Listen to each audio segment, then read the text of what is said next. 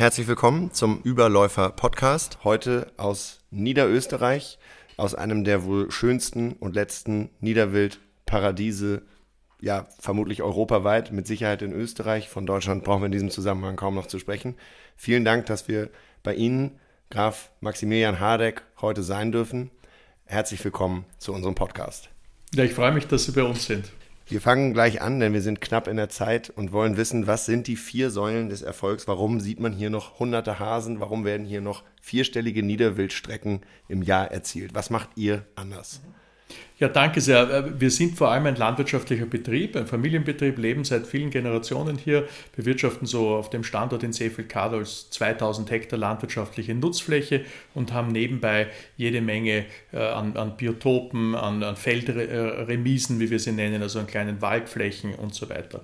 Und ähm, die Jagd ist eigentlich ein ganz wichtiger Familienzweig immer gewesen. Das ist eigentlich DNA in unserer Familie und daher auch Teil des Unternehmens. Und mir würde als Landwirt einfach sehr viel fehlen, wenn ich zwar gut Landwirtschaft betreiben würde, aber auf Kosten der Natur. Oder in anderen Worten gesagt, wenn ich hier zwar gute Ernte einfahren könnte und äh, dicke Felder stehen habe, aber kein einziges Stück Wild mehr sehen würde. Also ich, das, unser Ziel ist es, moderne Landwirtschaft zu betreiben, aber das Ganze in Kombination mit einer reichen, satten Natur voll von Leben. Und die vier Säulen, die Sie angesprochen haben, das ist eigentlich das, was ich so die letzten Jahre, Jahrzehnte entwickelt habe mit unseren Mitarbeitern. Ich habe mir überlegt, was braucht es, damit wir hier äh, Wildbestände, Niederwildbestände und auch Artenvielfalt schaffen. Und die vier Säulen sind ganz einfach. Das ist einmal eine Landwirtschaft, die auf Wildtiere Rücksicht nimmt. Der zweite Säule ist die ganzjährige Fütterung. Die dritte Säule ist die Schaffung hochwertiger Ökosysteme wie Pflanzen von Hecken, Windschutzstreifen, Biotopen. Und die vierte Säule ist eigentlich, glaube ich, mit die wichtigste, das ist die jagdliche Revierbetreuung. Jagdliche Revierbetreuung für unsere Hörer natürlich das, auf das sie am ehesten Einfluss nehmen können. Nicht alle sind Eigentümer großer Eigenjagden. Einige sind natürlich auch nicht Pächter, sondern haben nur einen Begehungsschein. Ähm, was heißt das im Besonderen für so einen Betrieb, so ein Revier, wo so viele Hasen, so viele Fasane, so viele bodenbrütende Arten, so viele Singvögel noch nebeneinander existieren? Worauf ist der jagdliche Fokus zu legen?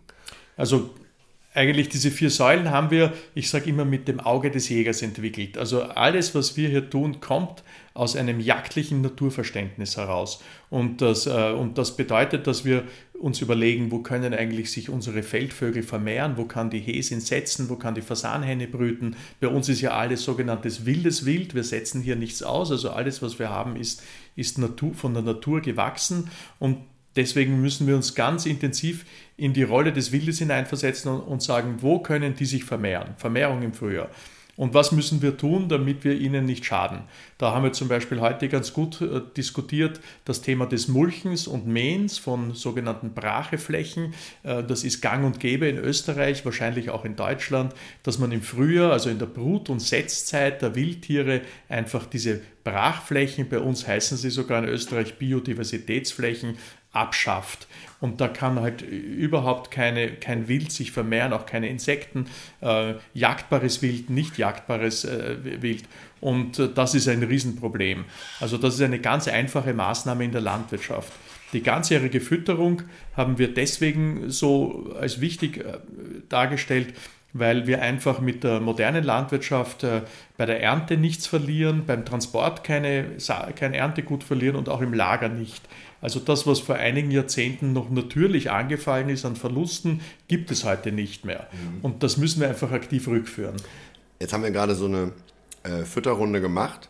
Ähm, das sind relativ opulente Mengen. Da würde sich dem deutschen äh, Amtsschimmel, wahrscheinlich würden sich da schon die Nackenhaare aufstellen, wenn er, wenn er diese Massen an ja, Rüben, äh, Maiskolben sehen würde. Warum ist das denn ähm, hier erlaubt und warum sollten wir das in Deutschland auch erlauben? Also ich glaube, in Deutschland müsste man einfach nur den, den führenden Ornithologen zuhören. Einer davon ist der Professor Peter Berthold, der viele Bücher geschrieben hat, wo er das ganzjährige Füttern der Vogelwelt propagiert, ja, sogar fordert. Einfach aufgrund der Tatsache, dass die Artenvielfalt so stark zurückgegangen ist.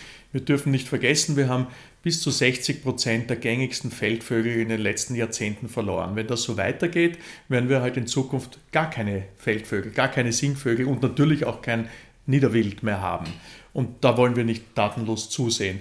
Wir haben das in Österreich hier exemplarisch durchgekämpft, auch durch die Instanzen. Wir haben einfach hier klargemacht der Behörde, dass es hier nicht um Schwarzwildkierung geht, sondern um Vogelfütterung. Wir haben die Parallelitäten zum Hausgarten, wo die, der gute äh, Gartenbesitzer füttert seine Vögel und hat eine Riesenfreude damit. Mhm. Na, warum dürfen wir das nicht in der offenen Feldflur machen? Und mit diesen Gedanken und Korrelationen haben wir die, die Behörde überzeugen können. Es war ein jahrelanger Kampf, aber wir haben es geschafft. Und heute eigentlich äh, freuen sich die, dass wir das tun. Jeder, der zu uns kommt, sagt, toll, dass es das noch gibt. Gut, aber es geht ja dennoch ab und zu, auch bei euch gehen da auch Sauen, Wildschweine ran. Auch der Nutria profitiert von dieser doch wirklich flächendeckenden ähm, Kürung, Fütterung. Äh, warum ist es aber doch im Großen und Ganzen kein Problem? Und warum ist es gerade jetzt nach der Ernte so wichtig, dass gefüttert wird? Und zwar das ganze Jahr über durch. Also das Füttern hat bei uns, wir richten uns hier ganz nach dem Bedarf äh, der, der, Wildtiere bei uns, ja, sei es Niederwild oder Singvögel. Wir füttern nicht, wenn wir nicht müssten. Und wir haben einfach gemerkt, ganz richtig, wie Sie gefragt haben, dass die klassische Notzeit der Winter sich eigentlich gewandelt hat. Heute ist eigentlich der sogenannte Ernteschock. Ähm, nach der Ernte der höchste Futterbedarf. Das fängt an der, nach der Getreideernte im Juli, August und geht bis in den Herbst hinein, weil dort einfach auf den Feldern nicht mehr das äh, vorhanden ist, was früher da war. Um auch hier vielleicht eine, eine verständliche Zahl zu geben, wir füttern viel, wir füttern nach Bedarf, aber wir haben auch viel Wild, aber in Summe ist es ein bis zwei Prozent der Erntemenge. Und das wir, führen wir einfach zurück Erntereste, Ausputzgetreide, also nichts, es wird nichts dem, dem Teller entzogen mit dem Futter, sondern es werden eigentlich Reststoffe mhm. äh, wieder rückgeführt. Das äh, hakt ganz gut ein oder leitet über zu meiner nächsten Frage. Ähm, mir wurde hier von euch eine ganz tolle äh, Grafik gezeigt, auf der wir mal vorstellen, was hier alles so angebaut wird. Winterraps, Winterweizen, Wintergerste, Hafer, Körnererbse, Sojabohne, Sonnenblume, Körner, Mais, Kartoffel, Zuckerrübe, Sorghum und die Blühstreifen. Man nennt sie Biodiversitätsflächen. Mhm. Davon habt ihr äh, insgesamt sind das dann 2220 mhm. Hektar, eine sehr mhm. große Fläche, die ihr hier selber bewirtschaftet. Und jetzt ist ja das Interessante, dass in dieser Statistik ausgerechnet, was am wenigsten Futter, am wenigsten Brutmöglichkeiten, am wenigsten Schutz und am wenigsten Insekten bereithält. Erklär das doch mal den Hörern, denn es ist eine spektakuläre Erkenntnis, die ihr hier rausgefunden mhm. habt. Na, wir haben uns einfach überlegt, oder ich habe mir überlegt, welche Feldkultur ist, bietet der Natur einen Benefit, einen Vorteil? In welcher äh, Kulturpflanze kann ein Fasan brüten, eine, ein Hase setzen, eine Feldlerche landen, ein Kiebitz äh, nisten und sich vermehren. Und da sind wir drauf gekommen, dass äh, da habe ich versucht, jeder Feldkultur einen Wert zu geben und habe diese Wertigkeit in, in, in verschiedene Kategorien. Einmal nach Futter, ist die Pflanze eine, eine Futterpflanze, bietet sie Brutmöglichkeiten, also die Möglichkeit zur Vermehrung, bietet sie Schutz und bietet sie Insekten. Und nach diesen Kategorien haben wir eigentlich so alle Kulturpflanzen durchgegangen und da sind wir drauf gekommen, also dass die Körnererbse, das ja uns eigentlich den meisten Vorteil bietet äh, für Feldvögel und Niederwild, weil sie, eine, weil sie einen Schirm macht äh, und, und viele Insekten hat, äh, Blattläuse, die Niederwild braucht als natürliche Nahrung. Und am Ende der Skala ist der Körnermais. Der Körnermais ist, eine, ist, eine, ist die Kultur, wo wahrscheinlich am wenigsten Wild sich vermehren kann, eigentlich gar keins. Und dann haben wir uns überlegt, was können wir tun, damit wir aus dem Körnermais etwas Vorteilhaftes machen können. Und da kommen dann die Blühstreifen äh, oder die Beetlebanks, also diese Insektenwelle, die wir ins Feld hineinlegen, zum Tragen. Das heißt, wenn ich viel Mais baue, dann muss ich Ausgleichsmaßnahmen setzen in den, in den Maisschlägen. Und das tun wir und, äh, und glauben, dass wir so eigentlich sehr gut äh, etwas für die Biodiversität und auch fürs Niederwild tun können. Aber, der, aber die Biodiversitätsfläche, die im Frühjahr gemulcht wird, die du also unterscheiden ja. musst von der, die mit integriertem genau. Blühstreifen ist, Genau. Die schneidet ganz grottenschlecht Ja, ab. natürlich. Weil die Bio, muss, muss man sich so vorstellen, wenn man sich nochmal in die Rolle des Wildes hineinversetzt äh, und man sagt, äh, die Vermehrung der meisten Wildtiere ist im April, fängt sie an, nicht? Ja, März, April, Mai. Wo geht das Wild hin? Das geht dorthin, wo in, diesen, in dieser Zeit, Ende des Winters, angehendes Frühjahr, Deckung ist. Und diese Deckung sind nun einmal diese Brachflächen. Ich glaube, in Deutschland heißt es Brachfläche, bei uns heißt es Biodiversitätsfläche. Das heißt, ich ziehe das wenige noch vorhandene Wild in diese Fläche. Und wenn ich dann diese Fläche zwei, drei Wochen später, einen Monat später dem Erdboden gleich mache, dann habe ich einfach extremen Schaden zugefügt. Deutsche Wildbiologen wie der Dr. Daniel Hoffmann bezeichnen das als Schicksalstage für Wildtiere. Das Mulchen in der Feldflur im Frühjahr von April bis Ende Juli ist ein Schicksalstag für das Wild und das gehört einfach abgestellt. Bei unserem Betrieb wird in dieser Zeit einfach nicht gemulcht. Gut, und wenn, das, dann machen wir nur ganz schmale Streifen, die das Wild braucht. Das, das ist ja keine äh, kleine ähm, Petitesse, sondern das bedeutet ja, deine Erkenntnisse mal zugrunde gelegt, dass eigentlich nirgendwo mehr im Frühjahr eine Wiese, sei sie nun ein EU-Förderprogramm oder einfach nur eine normale Wiese, denn sie haben beide die Eigenschaft, dass dort Niederwild äh, und auch Bodenbrüter brüten können und auch brüten, gemäht oder gemulcht werden darf, oder? Sollte. Also da gibt es natürlich Unterschiede. Also die Flächen, die als, als Biodiversitätsfläche, als Brachflächen gelten, die, die sollte man wirklich nicht mulchen. Das, das gehört längst abgestellt. Das ist eigentlich eine Schande, dass wir das nicht geschafft haben. Im Grünland, wo die, wo, wo, die, wo die Wiesen gemäht werden müssen, um Futter für den Stall zu gewinnen oder Silage zu machen, da ist es natürlich eine Notwendigkeit. Die müssen das tun. Denen muss nur bewusst sein, dass sie Riesenschaden zufügen. Und ich glaube, hier, auch hier müsste ein Umdenken stattfinden, dass man sagt, kann ich nicht in der Mitte so einer Wiese etwas liegen lassen? Kann ich nicht eine Ecke liegen lassen? Den Streifen neben dem Wald, neben dem Bachlauf, neben dem Weg? Kann ich da nicht einfach ein paar Ruhe-Rückzugszonen lassen? ähm, damit wir dort zumindest äh, die Vermehrung von Wiesenbrütern äh, sicherstellen können. Ja gut, aber wir haben ja jetzt zum Beispiel gerade für unzählige Milliarden äh, Windmühlen subventioniert und den, uns den höchsten Strompreis der Welt geleistet. Jetzt könnten wir ja das gleiche sagen, dass uns unsere Singvogelpopulation auch einige Milliarden wert sein müsste. Und dann würde man eben den ersten Schnitt äh, dafür incentivieren, wer den dann aussetzt. Ähm, das ist doch am Ende eine Geldfrage, oder nicht? Artenschutz also, ist auch eine Frage unserer Investitionsbereitschaft. Artenschutz aus meiner Sicht ist vor allem eine Frage des Kopfes, des Bewusstseins. Das Geld kommt hinten nach. Ja?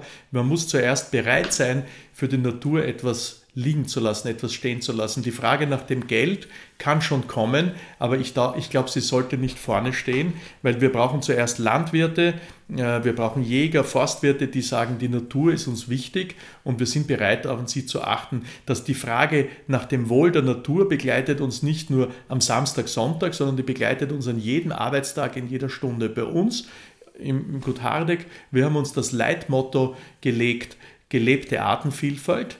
Also Gut Hardegg steht für gelebte Artenvielfalt und das heißt, dass wir bei jeder Investition, bei jedem Anbauplan, bei jedem Bodenbearbeitung schwingt dieses Thema mit. Ist keine leichte Aufgabe, aber sie macht unglaublich viel Spaß äh, und das ist eine Reise ins Unendliche, sage ich einmal, und wir stehen da eigentlich auch erst am Anfang. Und da äh, komme ich nochmal zu meiner Eingangsfrage zurück. Ähm, was kann denn der normale Pächter eines mittelgroßen Feldwaldreviers der vor den gleichen Problemen steht. Artenvielfalt geht zurück, Singvogel, Bodenbrüter gehen zurück. Was kann er denn tun, auch wenn er nicht Eigentümer der Flächen ist? Was sind denn, und, und gerade auch was die Bejagung von Raubwild angeht, was, was sind deine, ja. sagen wir mal, fünf, Big ja. Five for Life ja. im Niederwildrevier? Also das ist eine sehr gute Frage, die ich oft bekomme, wo gesagt wird, ja, Sie können sich das leisten, Sie haben einen großen Betrieb. Das stimmt nicht. Was wir hier auch versucht haben darzustellen, ist, leistbar für jeden. Jeder kann, und ich versuche mal ein paar ganz einfache Dinge zu sagen. Ich würde starten mit Bewusstseinsbildung.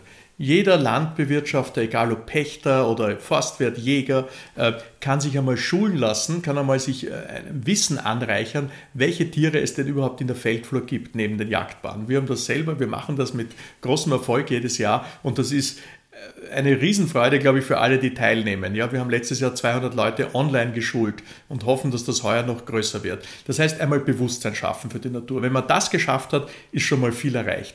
Die zweite Sache wäre, an dieser Singvogelzählung teilnehmen. Dann hat man einmal ein Zeichen gesetzt, ich bin dabei, dauert eine halbe Stunde, ist eine Kleinigkeit. Die dritte Sache, wo ich glaube, die sinnvoll wäre, Vögel füttern. Das, was jede gute Hausfrau in ihrem Garten macht, machen wir in der Feldflur. Ich fange mal an mit einer Fütterung. Ich kaufe mir einen Futterkübel, wir haben da selber welche entwickelt, verwende ein gutes Futter darin, ja, und schaue mal, welche Tiere eigentlich darauf reagieren.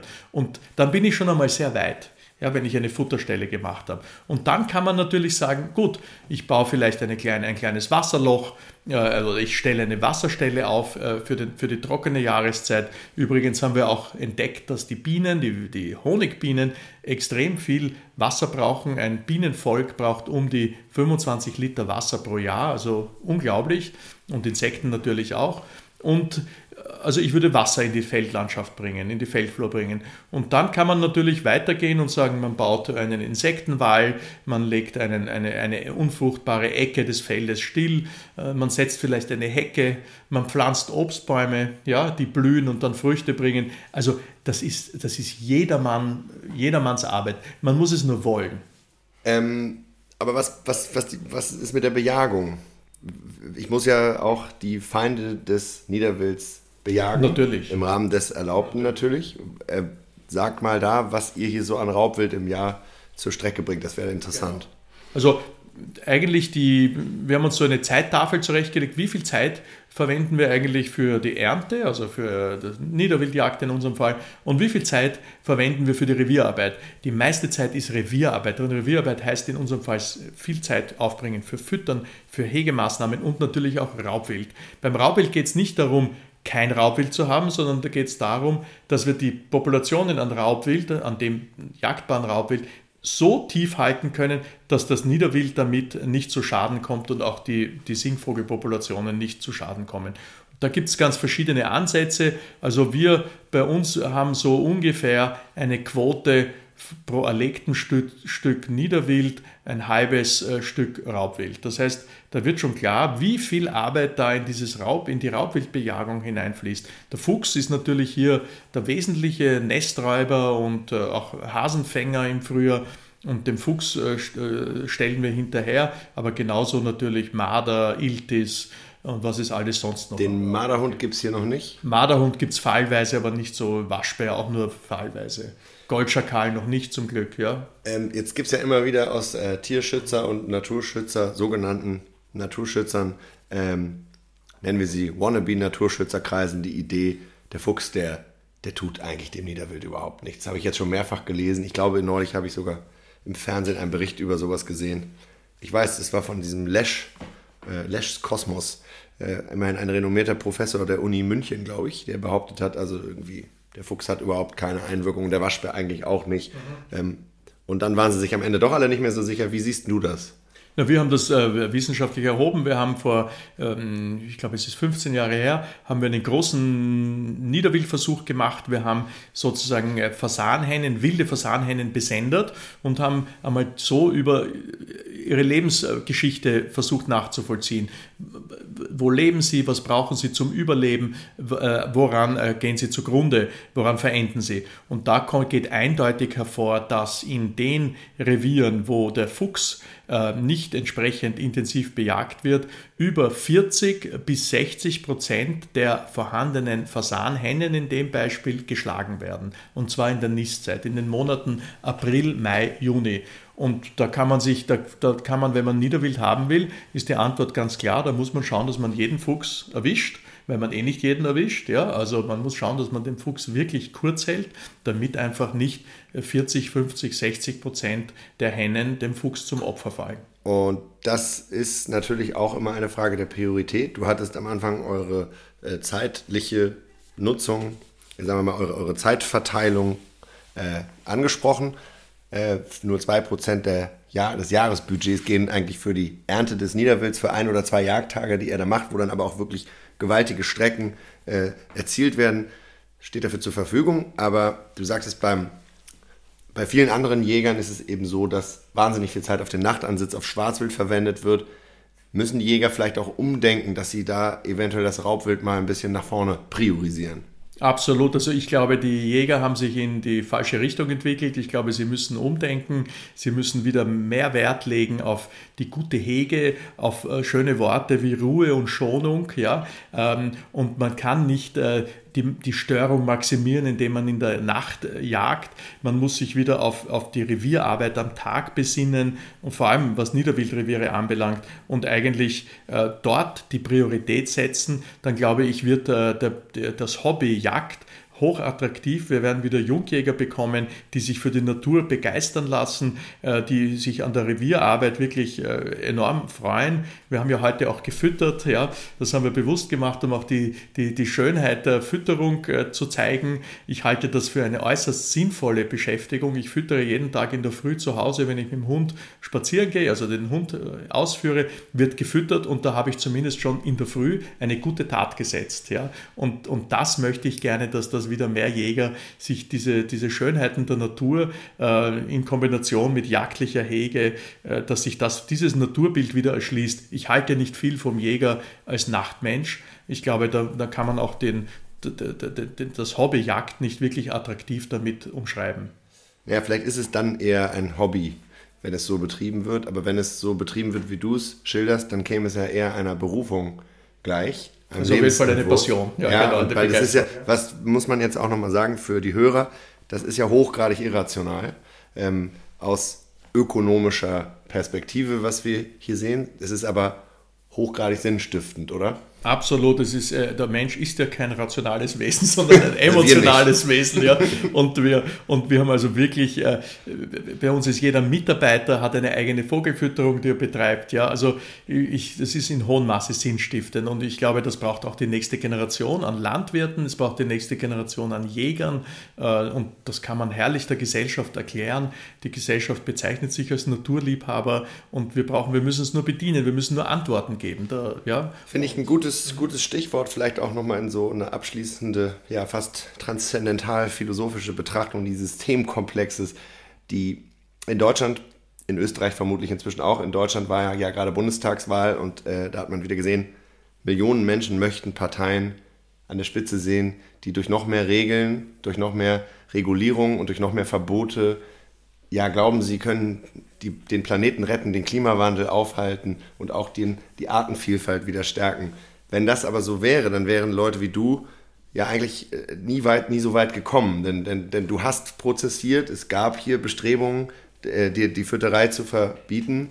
Ähm, und es wurden, es waren am Ende aber die freiheitlichen Grundrechte und die, eure individuelle Ausgestaltung des Reviers, die dem Niederwild hier die Zukunft beschert haben. Absolut. Also ich glaube, das ist überhaupt keine philosophische Frage, sondern das ist eine höchst äh, brisante Frage des täglichen, der, unserer näheren Zukunft. Gehen wir in die Richtung, dass wir alles verordnen und regeln wollen oder gehen wir in die Richtung, dass wir den Menschen eine gewisse Freiheit zugestehen wollen und im gleichen Atemzug aber Verantwortlichkeiten einfordern, Verantwortung einfordern. Und, und mir ist glasklar und denen, die mich begleiten, auch, dass das Thema Natur, Bewahrung der Natur, Förderung von Artenvielfalt, Erhaltung von Jagd, das kann nicht ordnungspolitisch funktionieren und Regelungs, äh, mit, mit Regulatorien gehen. Das kann nur gehen, wenn es ein freiwilliges Engagement gibt von Menschen, die einfach das als, ihre, als, Teil ihrer Betätigung sehen, in Eigenmotivation, das Teil ihrer, ihrer unternehmerischen Freiheit und gleichzeitig sich verantwortlich fühlen dafür, dass Natur erhalten bleibt. Und das passt auch wunderbar zu Europa. Wir sind keine Gesellschaft, wo Sachen verordnet werden sollen. Wir sind eine Gesellschaft, gerade auch Deutschland, wo die Aufklärung, jetzt sind wir dann doch philosophisch, einen hohen Stellenwert hat. Ja? Und wir müssen die einfach leben. Der aufgeklärte Mensch nimmt Verantwortung wahr. Und ich glaube, diese Verantwortung für die Natur wahrnehmen. Also ich kann mir nichts Sinnvolleres vorstellen, als das zu tun. Und wir machen das und, ähm, und, und, und es, es steckt auch andere an zum Glück. Wir können doch einige überzeugen, damit zu machen. Nach dem Motto, es, es ist zwar schon alles gesagt, aber noch nicht von allen, bedanke ich mich für diesen wundervollen, hochinteressanten Ausflug in, eine, in ein fast vergessenes Paradies und hoffe, dass eure Bemühungen hier noch mehr Eigenjagdbesitzer, Jagdpächter, Jagdbegehungsscheininhaber, Ausgeher äh, inspirieren und motivieren, es euch nachzumachen, so denn irgendwie möglich und dass die Politik uns das gefälligst erlaubt, damit wir aktiven Artenschutz betreiben können. Vielen, vielen Dank und bis zum nächsten Mal. Gerne, danke sehr.